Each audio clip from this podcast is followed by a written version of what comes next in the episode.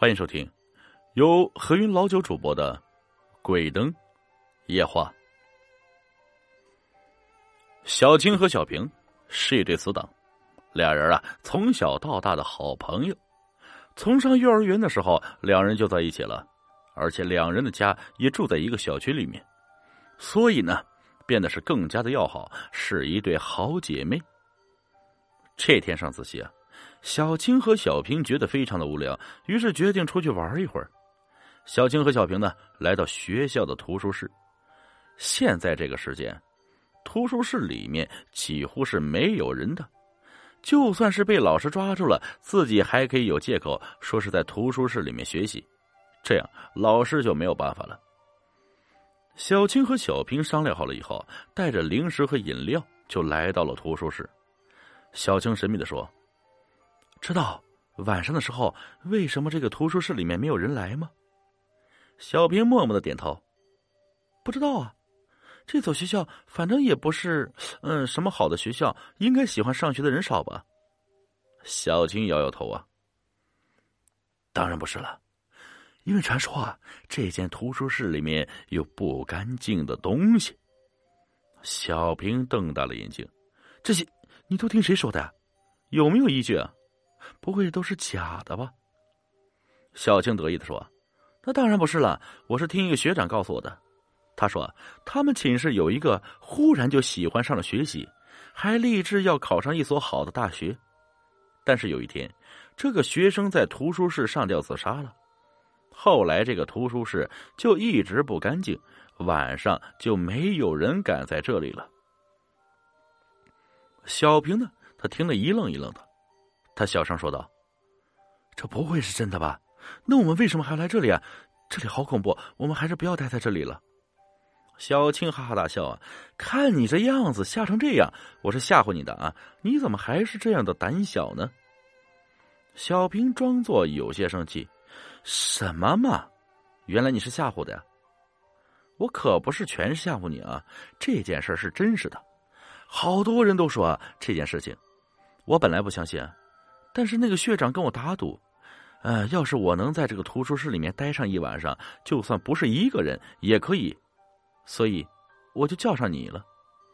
等明天这个学长将打赌的钱给我了，我就请你吃大餐，而且还会给你一半，你觉得怎么样？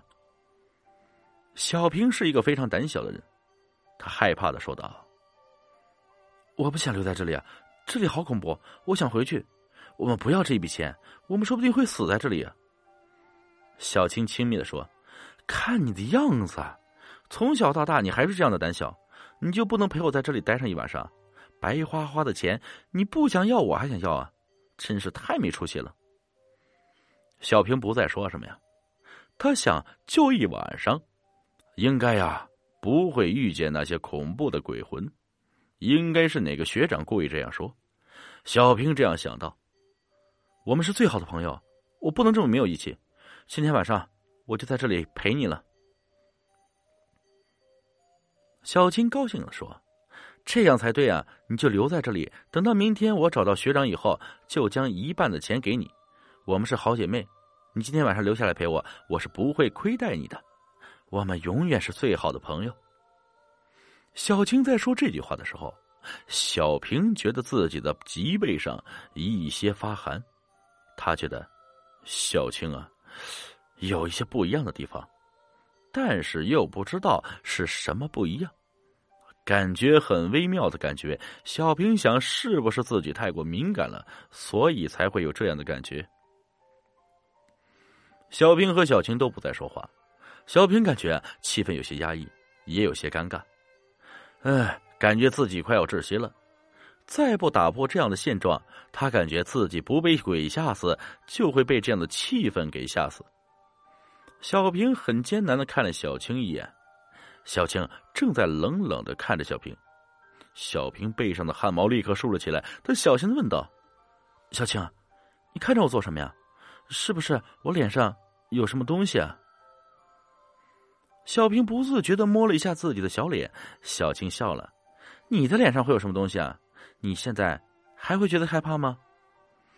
小平感觉气氛越来越压抑，他有些哭腔的说：“你别吓唬我了，你知道我胆小，我害怕，你就别再吓唬我了。”小青说：“要是在你旁边的人已经不是你的好朋友小青，或者已经不是一个人了，你会怎么样呢？”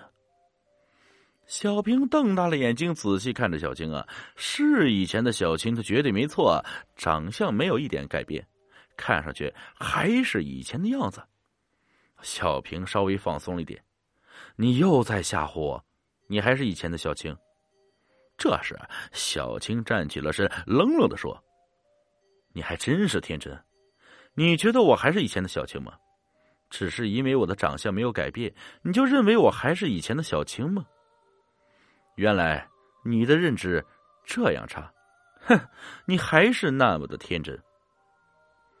小平，实话告诉你，我已经死了，就是被上次的学长给害死的。他找到我做他的替身，然而我们是闺蜜，我就找你做我的替身吧。小平快要哭出来了，他绝望的说道：“求你不要这样，别吓唬我胆子小，你知道我很害怕，你不要害我。”我从来也没有害过你，从来没有做过伤害你的事情。你不要伤害我，我可以帮你找一个替身，只要你能放过我。小青笑了。我以前也是这样跟学长求饶的，学长说，学长笑了，说我离开以后就再也不会回来了。你也是一样的。小平哭着说：“我一定会回来的，你相信我。”小青还是不为所动，她尖叫着扑向小平，小平绝望的挣扎着。小青阴险的说道：“既然我们是好朋友，就应该有福同享，有难同当吧。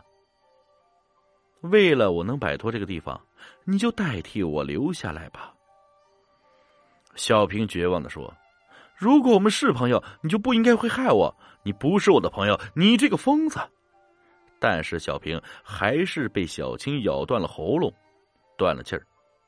小青离开了这个地方，小平却留了下来。他需要想尽办法引诱下一个人成为自己的替身。